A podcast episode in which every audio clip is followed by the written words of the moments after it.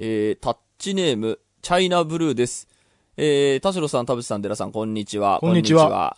えー、565回の放送を聞いて面白くない日本映画が多い理由は、みんな優等生だからのような気がしました。口でうまく説明できないのですが、大体の現代の日本映画って、主人公がどんな人物であろうが、結局は根は真面目で、いざという時は優等生的な選択しかせず、劇中の問題に正面から真摯に向き合って努力して、最終的に人として正しい結末を迎えるのが常識みたいになっている感じがしています。えー日本アカデミー賞に関しても映画監督含めて戦争はいけないよね、二度と繰り返しちゃダメだよね、とか、自分を信じて努力することって大切だよね、みたいな映画しかないのは退屈です。という、先週の話か。先週のその日本と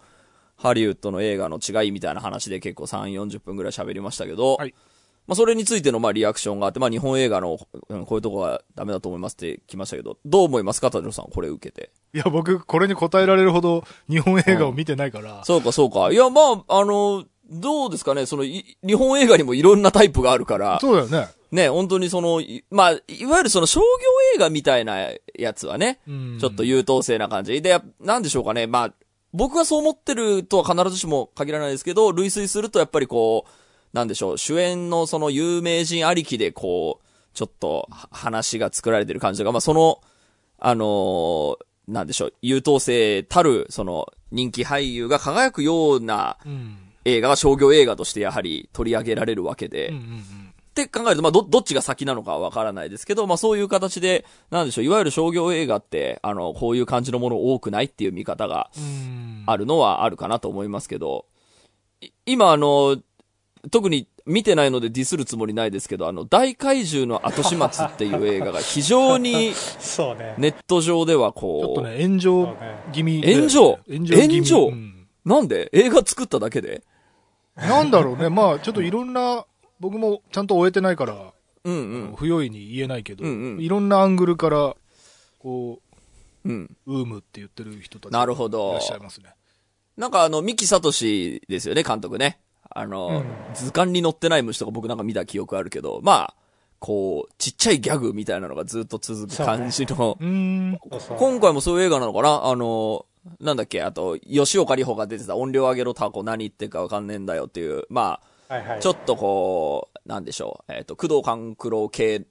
と言いますかね、そういう、ちょっと面白い舞台演劇みたいな感じの映画を作ってる人なのかなという印象でしたけど、なるほど。まあ、炎上っていうのは何をもって 炎上なん炎ですか？上というかね、まあわかんない。なんか、うん。まあ誰かが言ってたので、なんか、うん。あなるほどなと思ったのが、その、うん。要はその、叩いていい映画認定されたから、これうはん。しばらくリンチだなみたいなことをなんか、あら。誰かね、まあ。まあ全然有名な人とかじゃなくて、なんかそんな書き込みを見かけて、うんうん。あ、なるほどなと思って、その、うん。映画がどうこうというよりは、うん。なんていうのこう、ネット全般にあることじゃない？なんか今、はいはいこの人を叩いていいとかさ、このね作品を叩いていいみたいな、なんかその認定がされた感じっていうのかな、それ、だから字面だけ聞くとなんか心痛いですけどね。そうね、だから、何ですか叩いてよし全然関係ない人までディスってるみたいな感じにはなっちゃってるよね。なんか、その、見てないのに叩くみたいな人たち絶対いるじゃない？そうね。うん。ね、それがやっぱ起きてしまうのが、その、これはもう映画が、あの映画がどうっていう話以前にやっぱこ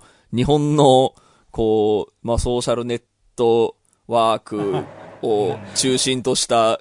あの、風土におけるちょっとこう、嫌なところ、アレルギーなところが私ありますね。そうだよね。なんか、うんこれに関しては、あの、前にデラさんが言ってた、その、ソーシャルジャスティスウォリアーとはまた違う、なんか、うんね、ネットリンチみたいな、あの、なんていうの？そうですね。ターゲットにされたみたいな。そうですね。なるほど。ああの100、100日でなんとかのやつも、うんはいはいまあ言ったらう、ん一回こ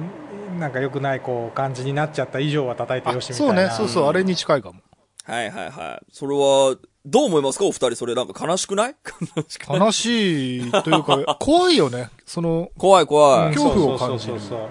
まあ本当明日は我が身っていうか、そのね、叩かれる側になったそうそうそれもあるし時、本当ショックだろうなとはやっぱ思うから、まああんまり目立つことはしないようにせねばっていうのは、まあ思う限りですけどね。あの、いや見てないので、まあなん、なんとも言えないですけど、逆にまあそこまで言われると見たくなるような気もするけど、私スパイダーマン見てきましたよ。おー、どうでした？いや、あれ、僕はあ、の、ええなんでしょう、やっぱりあの、見た映画って端から忘れていってしまうので、あの、はい。全マーベルファンほど、あの、これまでのやつ、あの、大体覚えてないので、えーっと、多分、めちゃくちゃ感動してるほど、あの、人ほど同じレベルでのめり込めたわけではないですけど、非常に映画として、もう興奮しっぱなしの2時間半で、うんあの、終わって多分俺の知らない、俺が分かんなかった話は多分パンフレットに書いてあるんだろうと思ってパンフレット買って、その後、部屋に帰って読みながら、あの、これまでの考察動画とか YouTube 見て、あの、テネット見た時みたいな。あの、感、感動を持ちましたよ。だからこれ本当にマーベル超好きな人って本当マジでたまんなかっただろうなと思って、うんうん、こんな嬉しいことあるっていう、あ、まだね。そうねんどう、どう、どうでしたか？え、デラさん。いやあのもうだいぶネタバレしていいはずなんですけど、その時期的には、うんうんあのやっぱりあの3人勢ぞろいみたいな、うん。あれって予感はあったわけですよね、予告の時から、うん。その敵が、昔の敵出てくるよね昔の敵出てくる以上は、だけど、あんなに長い時間一緒に出て。くるとも思ってなかったし、ね。そそのあの各シリーズでのなんですかねこうやりやり残したことみたいなことをうん。きちんとうん。あのやってくれてるっていうか、まあ確かに思い出してもちょっと泣けてくるもんな。そうそうそうそうそう。みたいななんかあので最後の最後がやっぱあのなんですか、こうあのあのビターな感じで終わうる。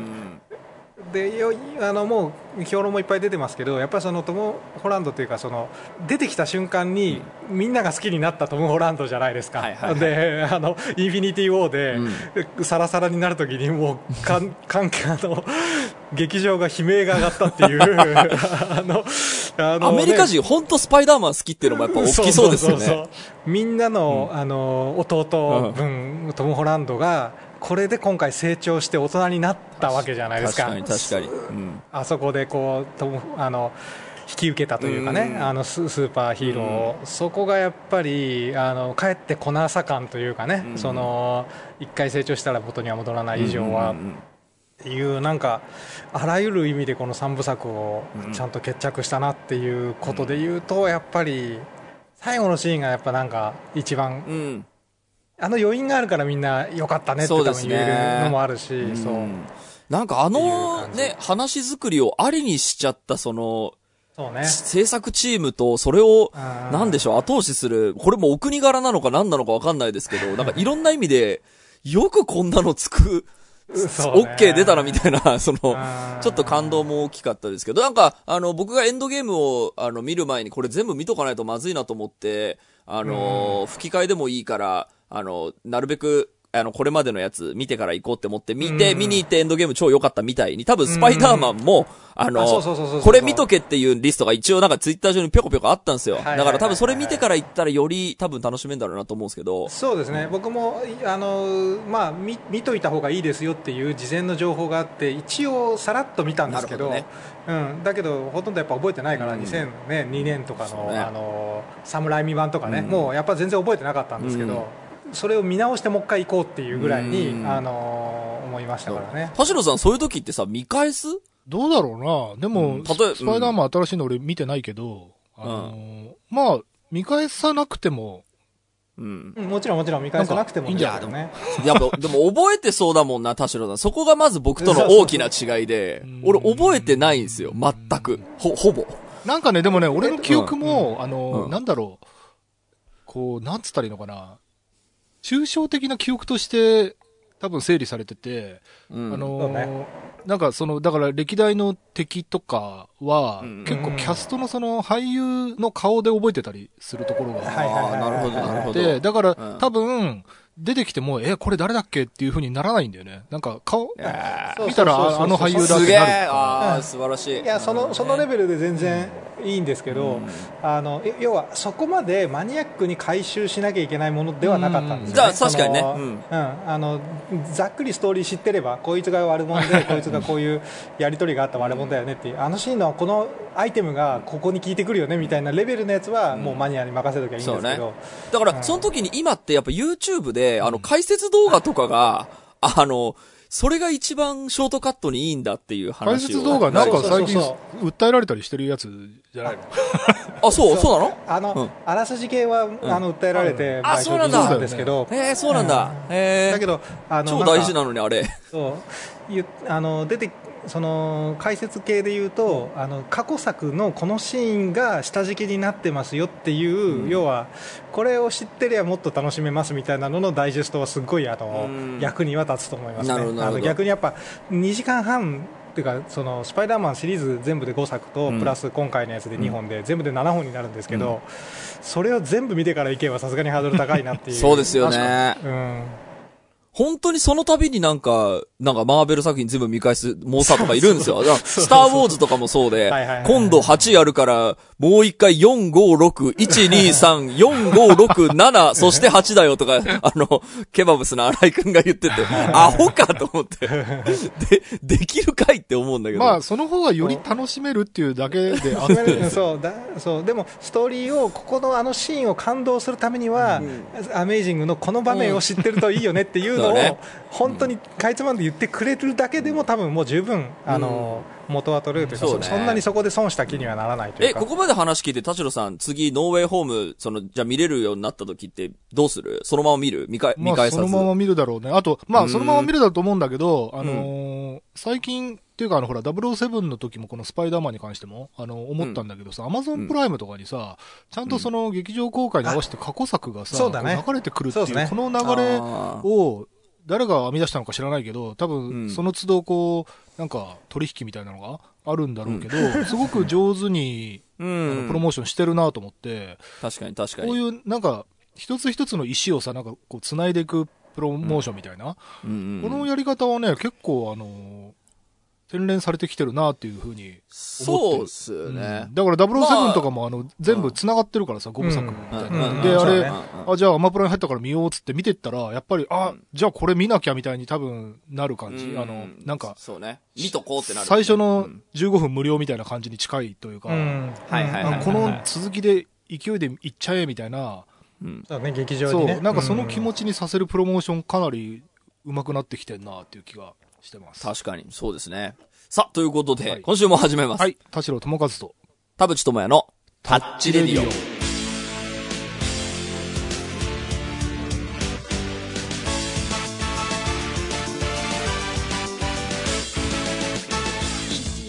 改めましてこんに田代智和です。改めまして、こんにちは、田淵智也です。えー、この番組は作曲家田代智和とミュージシャン田淵智也がお送りする、えー、閉塞感ダハレディオでございます。あの、この間映画界の時に話を出したドライブ・マイ・カー。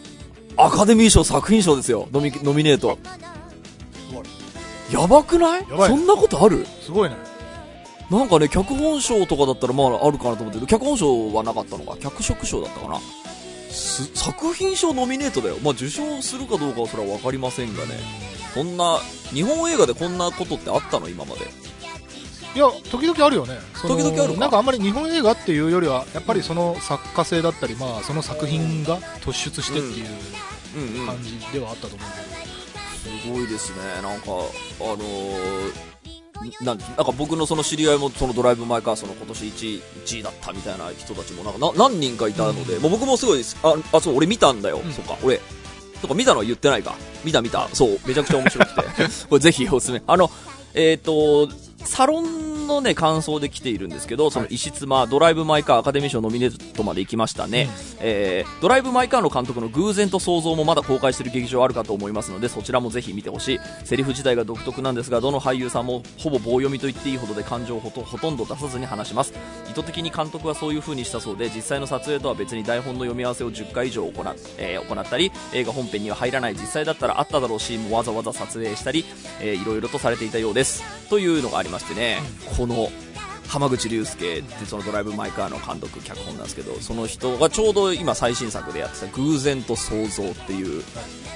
映画。これ良かったですよ。あ、見てみた。これは良かった。僕ちょっと早くも今年ぶっちぎりナンバーワンかもしれないぐらい。なるほど。すごいですね。本当に脚本って一つで脚本一つであんなに話って面白くなるんですねっていう。感動を得ましたもうなんか日本の脚本全部あの人が書きゃいいんじゃねえかなっていうぐらい なんかもう、セリフ聞いてるだけで楽しいみたいな。で、この、あの方が、えーか書いてたセリフ自体が独特、えっ、と、ほ、ほぼど俳優さんが棒読みみたいな演技って、大体、浜口竜介の、あの、舞台演出では大体そういうことするみたいで、あの、それこそドライブ・マイ・カーの、えっ、と、映像の中に、まさにそういうシーンが出てくるんですけど、あの、まず感情を殺して脚本を読むみたいな、あの、本読みみたいな、あの、は回があるんですけど、そういう演出をする方だそうなんですね。まあ、だからそれにつ、あのーえっ、と、はい、えっ、と、役者の人たちが、こう、感化されて、その生まれた演技の温度感だったりするんだと思うんですけど、多分、なんでしょうかね、その、急にでかい声出さないし、はい。あだから多分ね、それは俺好きだとう。ん。なんかそれがね、で、話もね、偶然と想像は、単純に話が、あの、圧倒的に分かりやすいっていう、なるほど僕にも、僕にも嬉しい作りだったので、まあ短編、短編3編なんですけど、ちょっともう笑って、泣いて、気づいたら2時間経ってましたね。へいやでもその今演出の話さっきのあの、なん冒頭の日本映画が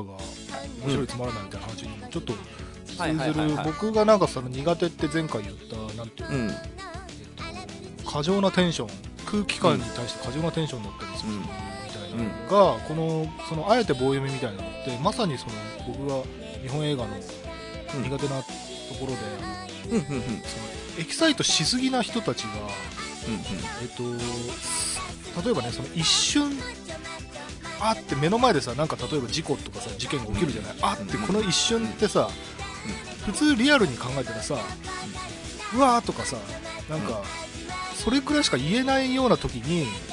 今すぐそこから離れるんだみたいな超長文を言うっていう、あれがすごい俺苦手なんだよね。なるほどね。そのそれ絶対言わないよねっていう感じ。それ、それだから、日本に入ってくるハリウッド系の映画だと、そういう脚本ってないの？結局さアメリカ映画ってもうそこは、あのオーマイガーとかさあのあ簡単あ。なんかそんなにセリフじゃないんだよ。ーないんだ。やっぱ、実際だからないんですね。だから僕も、その、なんでしょう、あの、その英語だとわからないし、字幕読むだけだから、あのー実はその、ハリウッドの脚本もなんかそういうこと書いてあったりするけど、俺がその、英語わかんないから気づいてないだけなのかなとも思ったりもしたんですけど、やっぱ実際そうじゃないいやだからねね。やっぱり B 級 C 級映画見るとそういう感じなんだよあのすっごく説明してたりするなるほどね。だけどやっぱりそのパニック映画とかでもうん。なんか大体なんか「おー」とかなんかそういうくらいしか言わないじゃん。だって普通に考えてそうじゃない？自分がだね。だってそうじゃん。目の前に何か大爆発とか起きた時にさ、うわとかじゃん多分言うの。うん、そう。で。そこでなんかうぐらいうなわ。すごい爆発だ今すぐ逃げるんだみんなとかってそんなこと言えるやつ一人もいないでしょ どの映画にそれだからじゃあ具体的にどれって言うんじゃなくて、んうんその俺日本映画の脚本の苦手なとこはそこなのようんうん、なるほどね。それ絶対言わないよねっていうことを平気で言うから、確かにねでしかもものすごいテンションでうん、うんそうね。あ、そう、だから、て、あれがさ、その日本の、あの、ドラマとかだと、ちょっとこれ、一回本編で話していいですか、あはい。ということで、今週も30分間あなたの閉塞感を、ダダハタチ。田代友あの、さっきのさ、急にでかい声出すみたいなので言うとさ、日本のテレビドラマとか、えーっと、まあ、漫画とかもそうだと思いますけど、やっぱそれってすごい主流なんですよね、きっと。あのだからねそれ俺、前回もちょっと話したけどアニメとかだと大丈夫なんだよ、これが、あの例えばジョジョとかさもうめちゃくちゃ説明口調なんだけど、はいはいはいはい。なんかもうあのくどい絵柄と、うんあの登場人物たちのわざとらしいセリフも全部うんなんか込みで面白いってなっちゃってるから、はいはいはいはいはまあ、別にリアルさを追求してないじゃない。い。うん。あのアニメの手法としてなんかうんうんうんなんつったらありなんだけど、うん。あのセリフ回しがそのまんま実写になるとやっぱりさすがに確かにね。えってなる。その話で言うと僕、この間、あの、正月に呪術廻戦を一気見してて思ったんですけど、あのーセリフの中で、あの、急に怒ったり、あの、ツッコミという称して殴ったりするシーンあるじゃないですか。あの、それこそシティハンターで10トンみたいなハンマーで 殴るシーンあるじゃない？あれ見た時に、これ本当にあったら嫌だなってちょっと思ったんですよ。あの、ちょっと冷静に見見るとさ、俺、怒る人嫌いだから、うん。大きい声出す人嫌いだし、で、おまけに殴ってくるとかさ、その、ツッコミじゃなくない？って、うん。ちょっと、ちょっと、冷静になる俺がいたんですけど、これどう、いや、だからその、やっぱり漫画とかアニメ特有の表現とか演出として、うんありとしてるものは、俺は全然気にならない。なるほどね。あれはありなんですね。フィクションのあり方としてさ、すごく遠いフィクションだから、あの、リアルっていうものから。そう、そう、だからなんで俺そう、今まであれを、その10トンのハンマーバーンみたいなのを普通に受け入れてたんだろうって思うと、現実のものとは違うものだからってこといや、そうだよ。それで言ったら俺、あの、子供の頃、今でも覚えてるんだけど、初めて、その、なんか漫画オタクみたいな同級生に、この漫画面白いからって勧められて見たときに、なんかページをめくった瞬間に、その、今までクールだったキャラがいきなり二等身とかになる、あの表現についていけなかったもんね。これ、え、これ誰っつって俺、なんか前のページ戻ったりしたもん。ギャグ、ギャグマン、ギャグ演そう、出ね。それとそれが同じキャラっていう認識ができなくて。はいはいであれとかは多分やっぱり、その日本でずっと育つってことによって、得られる多分、バックグラウンドでそうだよね。あれ多分ね、初めて見たら分かんないんだよ。え、これとこれなんで同じキャラなの？いやそうなの。いや、だから、その、ほら、今、なんでしょう、その、アニメでもさ、その海外に、その、出していこうみたいな感じがある、あるけどさ、俺、ちょっと急に起こる演出って必ずしもいるのかなってちょっと思うんですよ。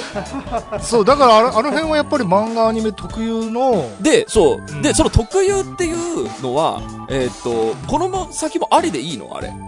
やでも確かに特有が結局リテラシーを要するあそうそうそういうことそう、ふにそうなのよ、そうなのよ。そう要はイカゲームが当たって、うん。あっちがダメだったみたいな話にかなり集約されてくるんじゃないですかね、そうなんですよね。な、なんか、その、この間のその脚本の話とかともちょっとリンクするなと思いながら思い返してたんですけど、僕、アニメでも、冷静に考えると、まあ、僕がちょっと、あの、普通に現実世界で怒る人嫌いっていうのが、あの、あるとか、からだと思うんですけど、なんか、なんだ、お前何言ってんだよバコーンみたいな、あの、ギャグ演出でこう殴られてるシーン見たときに、ちょっと胸が痛んだんですよね。なんか、その、これはだから、その古くから、その、あの、日本では当たり前とされているものだとしするけど、これ海外に輸出した時に本当にそれすんなり持ってっていい演出なのかしらねっていう。、だからね、その、どこまでのし視聴者を考えてるかによると思うんだけど、うんうん。アニメの場合、俺、ちょっとこれ、正確な統計を見たわけじゃないんだけど、うんうん。アニメオタクがお金を払って見てくれるっていうところにもターゲティングを絞り込んでるんうん。ビジネス上の、そのプランでいけばむしろその生粋のアニメオタクに受けるように作ることで、えっとうん。ブルーレイを買ってくれたりあのしてくれると思うのね。うんうん。でより多くの人にっていうところで言えばやっぱりできるだけない方が俺はいいと思うんだようーん。まあ、なんかえ演出で言うと、まあ、要は化学調味料的な意味であのくくどくくどくこう味付けを濃くしていった結果の要は怒りを10トンまで過剰にこう演出仕上げるっていうのは、もう普通の味じゃ物足りなくって、うん。素材の味じゃ物足りなくって化学調味料バンバン入れたら10トンのハンマーになったみたいな話だとするとやっぱもう。うんなんですかね、いわゆるガラパゴス的な意味で、もうどんどんどんどんそれがエスカレートしていったうん。結果、であのもうそれに慣れ親しんだ人しかわからなくなっていくみたいな。だあと実写でもさ日本の漫才もそうじゃん。めっちゃ叩いてない？ああそうそうそうそう。怒ってない？そうそうそうめっち で俺別にあの悪いと思って見てないからそれは。だからそれは俺が刷り込まれてるものなのか。なだ海外の人が見た時になんで殴っなんで叩くんいやだやっぱり暴力的とかっていうことも思ったりするとは思うんだようんね。あそうあとはそれ今ちょっとついでに思い出した話で言うとそのなんか可愛い女の子にだったら何されても OK みたいなのがそのアニメとか漫画のあの、うん。ネタとしてある。その、ん。だからハンマーで殴られるとかも、うん。やっぱり、はい、そのもっこりとか言ってるうん。あのシティハンターね。主人公そのタフな主人公が可愛い女の子にやられるから、うん。OK っていう。キャッチーになってるよね。でもその今の現代の多分文脈で言うとうん。やっぱりどっちの性別であろうがうん。人を殴るのは良くないですよねって感じじゃない。なんだけど、ね。日本のなんかそのアニメ漫画文化にの中だけでは可愛い女の子には何されても OK っていうところがやっぱ、うん。今でもあるかもしれない。あるある。うんなんかそこがちょっとね海外に持ってきた時にやっぱりうん。文化圏によってはいやこれちょっとブルータルで嫌だなとかっていう人ないると。あのー、なんでしょう。この間、あのー、なんだっけ、えっ、と、温泉を模した、あの、キャラクターたちはいが、ちょっとね、炎上しちゃった時に、やっぱ外からね、全然関係ないやつが急に火つけてきたから、へー。あの、大きな問題になっちゃう。んですけど、まあ、その、あの、その温泉、各地の温泉に、その、えっ、と、二次元のキャラクターがいて、何々温泉の何々ちゃんみたいな、うん。でそういうコンテンツがあって、音楽とかも出してた、あん。の、コンテンツなんですけど、これは女性のあり方としていかがなものかつってバーって文句つけて、ちょっとこう、あの、いろいろ問題になったっていうことがあったんですけど、その中で、あのい一個あったのは、えっ、と、そのキャラクターのプロフィールの中で、えっ、と、つ、常に予売を待っている人なのだと、プロフィールに書いてあって、それが。で、これはダメじゃないってなって、それはプロフィール書き換えられたんですけど、まあ、これは、まあ、なんでしょう。僕別にどっちの立場にもつきませんけど、まあ、一理あるとして、その、それ、今までは、それが、えっと、ありだと思って、その制作側の人もありにしてたっていうのは、えっと、なんでしょう。ささっきの田代さんが言ってた、可愛い女の子だったら何言っても OK っていう、その、なんとなく昔からある、こう、ステレオタイプありますよねっていう、刷り込まれてる、その、なんか、えっ、と、なんでしょう、先入観ってありますよねみたいな話になんか近いのかなって今聞いててちょっと思った。そう、ね。だだからうん、だ、だ、だから俺そのなんでしょう、あの、世界に、えっ、と、笑われるからやめろとは正直あんま思ってないんですよ。うんその、例えばアニメの演出とかで、その、怒るとか殴るみたいなのは、えっ、と、僕は心が痛いし見たくないし世界に合ってないからもうなくなれとは思ってないんです。もうそれはそれでいいじゃんって思思っていて、だから冷静に考えるとちょっと心が痛かっただけで、うん。あの、それがもうキャッチーなのであれば、まあそれはそれでいいよとは思ってるけど、ただ、やっぱり世界から見た時にちょっと違和感があるっていう可能性はあるのかっていうのにちょっと思い当たった。いや、でもね、その、うん。なんか、えっと、映画の世界で、ジャンルムービーという表現があってさ、その、まあ、ホラー映画とかね。あので、例えば、ジョン・ウィックとかさ、うん。あの、グロい表現は少ないんだけど、ゲーム感覚なんだけど、ヘッドショットで人を何十人、何百人殺しまくるってさ、もう、お世辞にもその、なんか上品な映画ではないじゃない。うんうんそれ、例えば、あの映画面白かったよって俺が母親に勧めるかっつったら絶対勧めないタイプの映画で、うんあれをやっぱ悪趣味っていう人はいると思うんだよ。うんだけどやっぱり世界的にヒットはしてるじゃない？だから、うんその作品の中での表現が、なんかグロいとか、その暴力的だとか、なんかちょっと性的すぎるとかっていうのは、それぞれのその作品のジャンルとしての住み分けだから、まあ別にいいのかなって思うの。うんただそのなんかみんなにおすすめできるみたいなものっていうのもやっぱ時々あるじゃない？まあ確かにね。で、その作品にはならないよっていうことなんだよね。うん。そうですよね。だから、あの、イカゲームが世界で、その、流行ったみたいな時に、やっぱり、余計な、あの、こう、小難しい設定がないっていうのが、多分受けた理由だとして、まあ、そ、その、余計な要素って別に、そいでもいい要素は多分いっぱいあって、ただ、その、シティハンターで言うならば、やっぱりハンマーで殴るのって、おもろいよねっていう、その、だからそういうのが好きな人はずっと好きだと思うんですよ。そうね。だからそ、その話で言うと別に、なんでしょう、今別にアニメで見ててキャあのキャラが急に怒り出しても、まあ別に、キャッチーだしいいかなと思ったりもするし、あと、ごめんなさい、またちょっと話変わるかもしれないけど、さっき一瞬漫才の話出したじゃない、あの、人殴ってんじゃんとか、汚い言葉を言ってるじゃんとか。で、最近はほら、なんちょ、ブスとか言うなとか、まあ女性に対してなんかそういうのはもうちょっと時代遅れだから、かなとは僕も思うので、あの、それをいじる笑いは、まあ、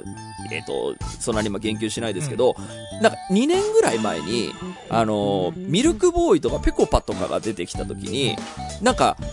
相手を傷つけない笑いだとはい。いう風に、その、こう、賞を取った後で、結構そういう、その、なんでしょう、何、総評みたいなのが出たんですよ。今は、その人を傷つけない笑いが、その、流行りなのだみたいな。はいで、そのゆ、こう漫才コンテストで優勝した人たちがあんまりその人を傷つけない、あの、一回受け止める、こう、スタイルの漫才だったんですよ。だから、そのこれからは傷つけない笑いなのではないかってなったんですけど、別に、去年の M1 も普通に叩いてるし、普通にタコとか言ってるから、俺漫才はそれでいいんじゃないかなってちょっと思うんですよ。そう、何がその人を傷つけない笑いがこの後来るから、要はじゃあ人を叩く漫才はダメなのかっていうと、僕は、なんかそこは思わなくて、普通に面白いから良いのではって思うところもあまあ、それ、ん。いや、そのさっき話したそのジャンルの話がまさにそこでね、その漫才とかコントでそこの中だからいいじゃんっていうことであればそうで、うん。ただその人が、なんかその、ゴールデンタイムの司会者とかに抜擢されるかどうかみたいなところで、うんうん。話が変わってくるってこと。それはまあ確かにそうそうそう。だからその時になんか、あの、2年前ぐらいにあの、これからは人を傷つけない笑いだって言ってた人は、今どんな気持ちなのかなってちょっと。まあだから、その、見るし視点によると思うんだよな。その、うん。なんか、えっと、例えば俳優でも、うん。えっと、もうコメディ映画ばっかり出てる俳優とかっていうのがやっぱいるんだよね。うんうんうん。で、それに対して何にでも出れるそのオールマイティーな人もいるわけじゃない？で、その人がまあどっちになりたいかとか、その、成功だったり、そのまあ、あと例えば、グラミー賞とか、アカデミー賞とかで賞を取れるかどうかみたいなところで言うと、やっぱりそのジャンルに偏ってる人たちは、やっぱりその一番上にはいけないんだよね。うん、確かにね。で、その、ジャンルの中で別にいいんだよ、自分はっていう人たちはそれでいいわけで、ねその。うんうん周りの人たちが、お前それだと成功しないぞとかは、余計なお世話なんだよ。そうそうそうそう。だから別に本当に、そのさっきの話戻るけど、別に性的であろうが暴力的であろうが、うんその中で、なんていうのかな、封じ込められてるうちは全然大丈夫っていうか、うん。それでいいんじゃないかなと思う。だからそう好きな人が満足していればいいよねっていう話で言うとささっき言ったその温泉のキャラクターの子にこれは女性としていかがなものかって言ってさその SNS レベルで炎上させてさその公式が謝罪みたいなことまでする必要って本当にあんのただ、その完全フィクションと違って、その、温泉がリアルに地名とかまあまあ。なわけでしょ、うんうん。で、じゃあその自分が住んでる町とかを名指しで呼ばいを待っているキャラとかにされた時に、まあね。え、うん。俺の住んでる温泉、そういう設定だったんだとはなるよね、やっぱね。そうあのそのねプロフィールに関してはねあのちゃんとその書き換えられ、はいはいはい。うんさっと書き換えられたので。だから書き換えもそうなんだけど、まあそもそもそれをよよく出したよねっていうところまあそうね。ちょっとやっぱり認識のズレは。ズレはあるよね。まあ、ただ、やっぱり、そこも結構、まあ、泥沼ってことじゃないですけど、やっぱり取り上げてもらったおかげで私たちの温泉の街はこう、豊かになりみたいな、あの人たちもたくさんいたので、いや、そうなんです。よ。あの、だからね、あの、まあ、あそこに関しては、まあ、いいろんな人の気持ちがあるなと思ったんですけど、な、なんでしょうかね、その、もちろんだから表現の自由の範囲をで出てちょっと度を越すとなんか自治は働いた方がいいなとは思うんですけど基本的にそのこう心を込めて作ってる人がいてそこに、えー、と反応するファンがいてで成り立ってるんだったらまあ余計なこと言いなさんだとそのそこから先に別にゴールデンを目指すとか言ってるわけじゃないんだからっていうのはちょっとあの今田代さんの話聞いてちょっと思ったりはしたなそうね。だからやっぱりジャンルによる住み分けと、あとはだからその、ジャンルをめでてる人以外の目に触れないような工夫っていうのはやっぱり必要にはなってそう、いや、そうやっぱ見つからないようにするっていうことかもしれないですけどね。なんか、うだから例えばさっき俺ジョン・ウィックの話したけど、あれもさ、まずもう予告なり、そのプロットの段階でもう最強の殺し屋とかっつっても、いきなり殺し屋であることが明確じゃない。はいはいはいはい。だから殺しとか見たくない人はもう見ないと思うんだよ。うん。で、そこのなんか設定を間違うと、その、予売の温泉の話で言うあれ？ってと、なんか温泉が好きな人とかが、うんは楽しみって思って見たら予売とか出てきて、急にセクシャルなんですけど、これ私にはトゥーマッチなんですけどっていうのはわかるんだよ。なんか、まあそらそうだなジョン・ウィックにおける殺し屋っていうワードを、だから、先に言っと隠していてくれて、なんか、キアヌ・リーブスのなんか素敵なモダンラブストーリーとか言って、それはそうだ。いきなり殺しが始まったらやっぱり嫌じゃない？うんうんうん。だからなんかその設定というか、世にうん出したファーストインプレッションが、ちゃんと中のジャンルと一致してればいいんだと思うんだよ。そうです。だから、まあ、この件に関して僕、どちらの立場にも立たない前提で話してますけど、あの、見つかるところに、えっ、と、置いてしまうっていう時点で、やっぱり、こう、リスクは上がるわけじゃないですか。そうそうそう。全く見つかりませんっていう、本当にその、えっ、と、コミケよりもっとちっちゃな、あの、その即売会のみでそれやってるものであれば、まあ、見つからないんじゃないそう。だ、だ、で、だけど、それとは違って、やっぱりその商業でやるものだし、まあ、それで実際、あの、ね、ご当地っていうところも、にもちゃんとこう、協力もして、で、お互いにその盛り上げましょうねって言って、ちょっとこう、見つかるところにどうしてもやっぱ行っちゃってるコンテンツの場合に、その田代さんが言った、これちょっとさすがに世に出すときってチェックしないといけないですよねっていうのは、まあ、うん。あの、確かにその目線がないまんま飛び込むと、やっぱり、ずっと危険ははらんだまんま、そのやることになっちゃうよねっていうのは思ったりはする。そうだよね。だから、う。うんん、そうだと思う。っていうのはまあだから、予売じゃなかったとしても同じことだと思うよ。その、なんか、じゃあ、箱根のなんとか温泉が、うん。最強の殺し屋って書かれてたらさ、やっぱり、うん地元の人はさ、うんでなんでうちの町、殺し屋設定なんですかってなるあの、ちょっと、あの、その、温泉ごとの話はもう僕が出したのがその、ね、予売の話だったので、はいやいやまあ、もともとは本当にその、こんなに足を出しちゃってみたいな、こんなに胸を強調してっていう、その、あの、え、それ、そういう文化じゃなかったっけ、ここっていうところに、うんあの、よそから見ると、いや、これは胸を出すのは良くないっていうようなところから多分火種がそうなんです。で、それでいろいろ調べてみると、確かにこのプロフィール文はさすがにちょっと、予売は確かにまずかったね、みたいな、ね感じは多分あったとは思うんですけど、まあ、そういう、なんでしょう、あの、一番最初の火種はそこよ。あの、別に、予売を売りにしてたから、あの、文句つけられたっていうわけじゃないと思うよ。僕もちょっと、あの、事実を全部、あの、ね追っているわけじゃないですけどね。さあ、ということで、ありがとうございました。ありがとうございました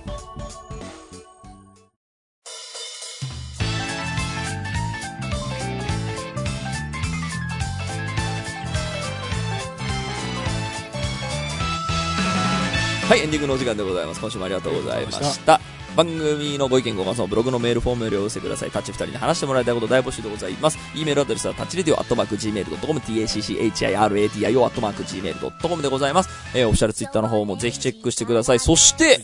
えー、っと、タッチレディオ10周年を、500回を記念して作られた、そうねエンディンえグテーマー、はい、そのエンディングテーマ、ハイタッチシナリオが、え、これ今週からエンディングテーマになりました。ね、ぜひこれ CD も、まだ売ってんだっけ？はい。で、その、タッチレディオ、えーリスナーの人たちがどうやら作ってくれたらしい。同人誌というものね、歴史を、あのーがわかる、えー同人誌と CD がセセットかな、まあ、一緒に売ってるので、ぜひ買ってね、ということで、